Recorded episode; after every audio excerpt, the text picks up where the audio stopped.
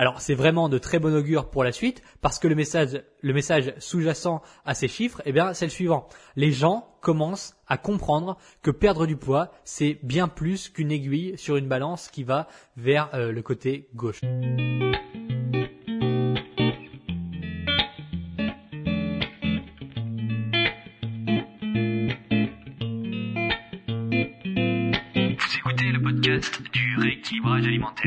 L'émission réservée à ceux qui veulent reprendre leur santé en main tout en continuant à vivre une vie sociale épanouie.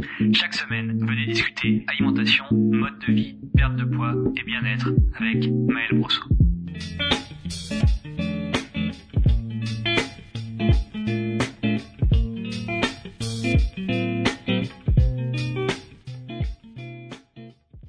Bonjour et bienvenue dans ce cinquantième épisode du podcast Rééquilibrage alimentaire. Je suis toujours Maël Brosso du site lerééquilibragealimentaire.com et on en a fait un paquet de chemin depuis l'épisode 1. Déjà, je tiens à remercier à nouveau tous ceux d'entre vous qui ont pris le temps de laisser 5 étoiles et un petit commentaire sur l'application Apple Podcast. C'est super. Merci également à tous ceux d'entre vous qui se sont abonnés peu importe la plateforme. Merci à ceux qui ont partagé et évidemment à ceux d'entre vous qui continuez à écouter les épisodes depuis tout ce temps, que vous ayez découvert le podcast il y a une semaine, il y a trois mois ou il y a un an dès les premiers épisodes. Je vous remercie d'être encore là et de continuer à écouter ce que j'ai à raconter. D'entre tous les formats que je produis, à savoir les articles, les vidéos, les mails et les podcasts, eh bien, c'est celui-ci qui est certainement mon préféré pour m'exprimer. Et j'imagine que vous l'avez remarqué avec le temps, j'ai une tendance à divaguer naturellement vers des sujets méta qui englobent la nature des épisodes. Alors a priori au début dans les premiers épisodes de ce podcast, eh bien je me retenais vachement pour rester dans les clous de mon titre et puis finalement, plus le temps est passé et plus je suis parti en freestyle dans mes exemples, dans mes histoires et dans les sujets que j'évoque. Le plus dingue dans tout ça, c'est que ce sont en général les épisodes les plus gourmands psychologiquement pour moi et pour vous qui finissent par fonctionner le mieux. Alors c'est vraiment de très bon augure pour la suite parce que le message, sous-jacent à ces chiffres, eh bien c'est le suivant. Les gens commencent à comprendre que perdre du poids, c'est bien plus qu'une aiguille sur une balance qui va vers euh, le côté gauche. Alors de 1, ça veut dire que mon message passe, et de 2, ça veut dire que les gens qui l'écoutent en avaient vraiment besoin, parce que sinon, des milliers de personnes ne seraient pas là à m'écouter chaque semaine. Contrairement à certaines personnes, à certains créateurs de contenu dont les filles ont gonflé à un point douloureux, j'ai assez de recul pour comprendre que ça n'est pas moi au sens Maël Brosso qui compte, c'est la cause, le rééquilibrage alimentaire et le message que cette méthode véhicule qui compte vraiment. Alors pour marquer le coup, en vérité, euh, c'est absolument pas pour marquer le coup, c'est juste qu'en écrivant cet épisode, je me suis rendu compte qu'on était à l'épisode 50, donc voilà, ça fait bien de dire que c'est pour marquer le coup et que c'était fait exprès, alors qu'en vérité, c'est absolument du hasard. On va explorer un point extrêmement complexe de la vie humaine, à savoir le bonheur, et plus précisément, est-ce que maigrir, ça rend heureux? Je vais donc compter à la fois sur mon expérience d'avoir côtoyé de très très près des centaines de personnes qui ont maigri, mes connaissances acquises après avoir lu des milliers et des milliers de pages sur le stoïcisme, ainsi que mes 15 mois d'études en psychologie clinique et comportementale. A priori, avec ça, on est pas mal armé pour démystifier ce sujet important, bien que relativement subjectif. Alors, j'aimerais commencer avec cette phrase qui décrit bien l'état dans lequel je suis actuellement au moment où je vous parle de ce sujet. À savoir, il y a plus en vous que ce que vous ne pouvez comprendre. C'est quelque chose que j'ai évoqué brièvement dans un ancien épisode, il me semble. Concrètement, qu'est-ce que ça veut dire? Alors, pour vulgariser à un niveau compréhensible les découvertes de Carl Jung, il y a plusieurs niveaux à votre capacité de compréhension. On trouve votre conscience personnelle, c'est la partie émergée de l'iceberg, et euh, vous savez que c'est là, vous savez que ça existe, et vous pensez, voire même vous pouvez la maîtriser. Donc si l'iceberg c'est vous, si l'iceberg est plongé dans un océan, la partie qui est émergée, c'est votre conscience personnelle. Ensuite, la partie immergée de cet iceberg qui vous représente, c'est votre inconscient personnel. Il existe, il influence vos choix et vos habitudes, mais très peu de gens l'assimilent vraiment. Et enfin, l'océan dans lequel baigne euh, cet iceberg peut être assimilé comme étant l'inconscient collectif, qui influence à nouveau vos comportements au niveau du groupe. Il me faudrait vraiment beaucoup de temps pour à la fois affiner mon discours et le transmettre sur ces sujets de psychologie, et ce n'est pas le but de cet épisode. Donc allons à l'idée de base qu'il y a plus en vous que ce que vous ne pouvez comprendre. Tous les jours, vous faites des centaines de milliers de choix. Parmi cette masse immense, vous en contrôlez consciemment une extrême, extrême, extrême minorité. Vous choisissez vos habits, vous choisissez votre shampoing, vous choisissez la chaîne de télévision que vous voulez regarder, etc. Mais globalement, vous maîtrisez consciemment une très petite partie des choix que vous faites au quotidien. Et euh, c'est à un niveau conscient, tous ces choix-là que je viens de citer même si en vérité, même ces choix ne sont pas arbitraires, ils sont largement influencés par l'inconscient. Bref, ces choix, vous, vous, pensez pouvoir les rationaliser et argumenter dessus. Si je vous demande pourquoi avoir choisi ce pantalon, vous saurez me répondre puisque vous conscientisez, ou en tout cas vous pensez conscientiser ce choix. Vous allez me dire, bon j'en avais cinq dans mon armoire et c'est celui-là que j'ai choisi en fonction du temps, en fonction de euh, comment il s'accorde avec mon haut, etc., etc. Vous allez pouvoir le conscientiser et vous allez pouvoir m'expliquer pourquoi vous avez choisi ce pantalon.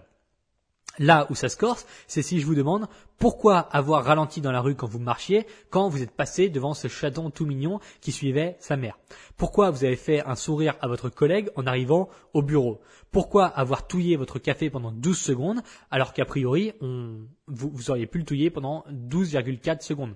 Donc on croit pouvoir répondre de façon évasive à ces questions-là, mais euh, on peut pas les, on peut pas les, euh, on peut pas les rationaliser et argumenter dessus de façon développée, pas comme le choix d'un pantalon. Vous allez pouvoir m'expliquer pourquoi vous avez choisi un pantalon de façon claire et assez précise, mais vous n'allez pas pouvoir m'expliquer pourquoi vous avez touillé votre café pendant 12 secondes et pas pendant 12,4. Eh bien simplement, pourquoi on ne peut pas rationaliser la majorité des choix qu'on fait de façon inconsciente? Parce qu'il y a plus en vous que ce que vous ne pouvez comprendre. Et que si vous pouviez réellement influencer, réellement influencer tous vos choix de façon directe, eh bien vous seriez largement dépassé par la palette qui s'offre à vous.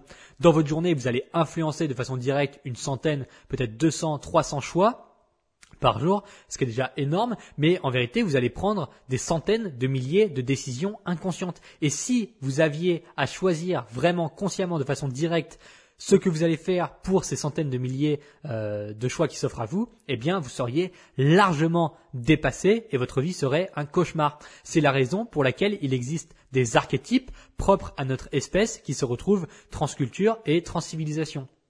Ce sont des patterns de comportement acquis qui nous permettent de rendre le monde plus simple afin de se concentrer sur une micro-portion très influente. Alors, quel rapport avec le bonheur et avec la perte de poids? Eh bien, j'y viens. D'après les stoïques, on peut classifier les événements de la vie en deux catégories distinctes.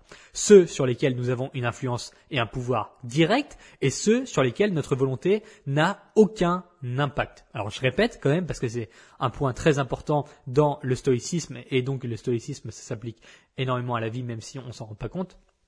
En tout cas, quand on commence à le lire, on s'en rend euh, vraiment compte. Alors, d'après les stoïques, on peut classifier les événements de la vie en deux catégories distinctes. Alors, il y a deux catégories pour les événements de la vie.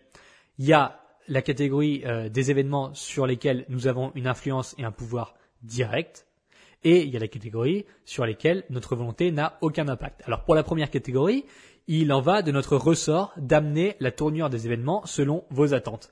Admettons qu'il y a cinq vestes dans votre placard et que vous devez sortir.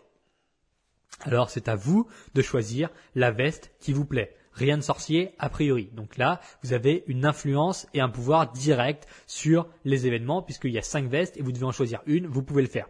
Évidemment, dans la vie, tout n'est pas aussi simple que de choisir une veste.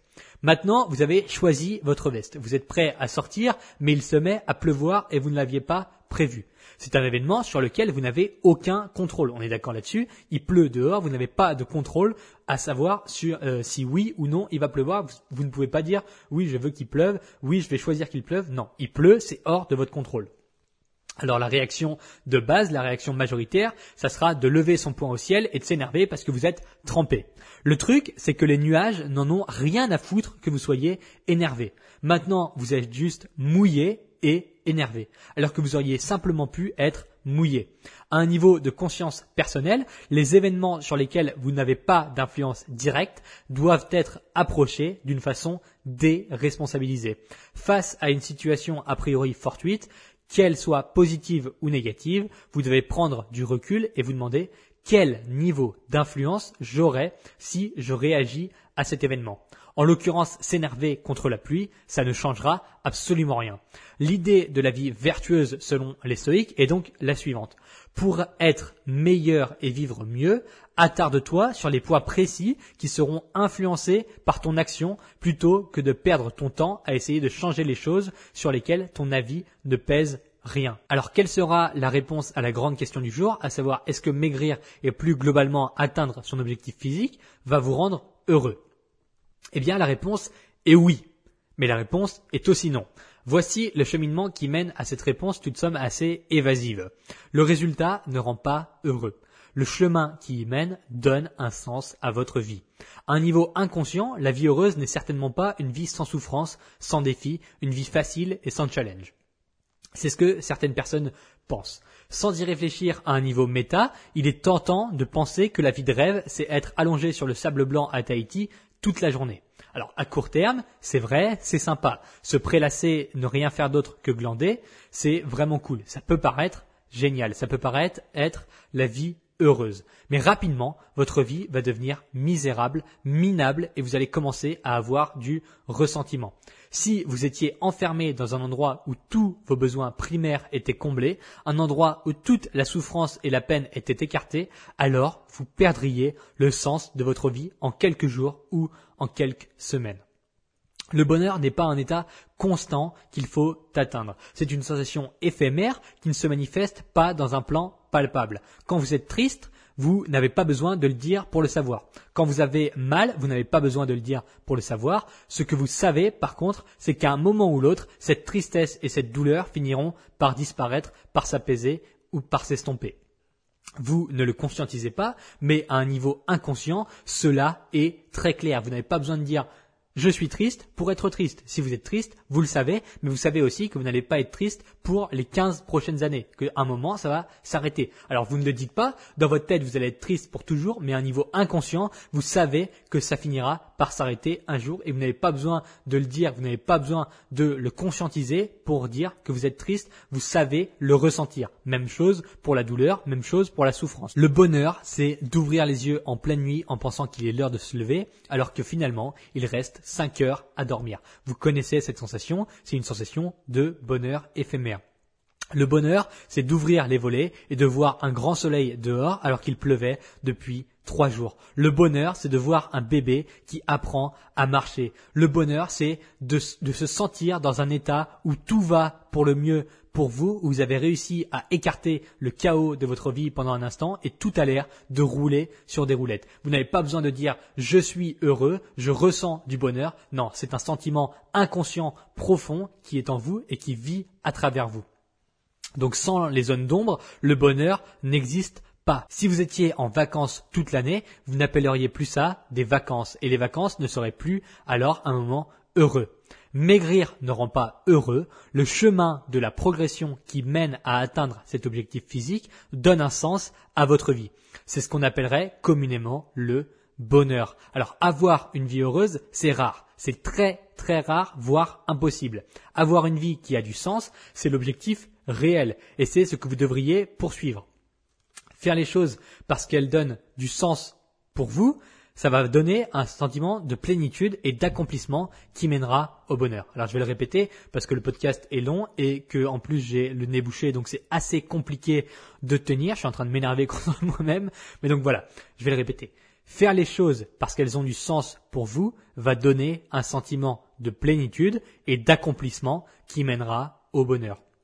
Vous avez connu la tristesse, la colère, la peur et la souffrance dans votre vie. Et des choses terribles vous attendent, c'est certain. On ne lutte pas contre la souffrance de l'existence avec le bonheur. Je répète, parce que c'est hyper important, on ne lutte pas contre la souffrance de l'existence avec le bonheur. On lutte contre cette nature en faisant des choses qui ont du sens, en disant la vérité et en étant bon pour nous. Si vous arrivez À cela, vous aurez non seulement amélioré votre vie, mais également influencé celle des gens qui vous entourent. En devenant quelqu'un d'actif qui confronte la souffrance de la vie, vous rendez le monde meilleur, car que vous le vouliez ou non, vous vivez à travers les autres et le monde vit à travers vous.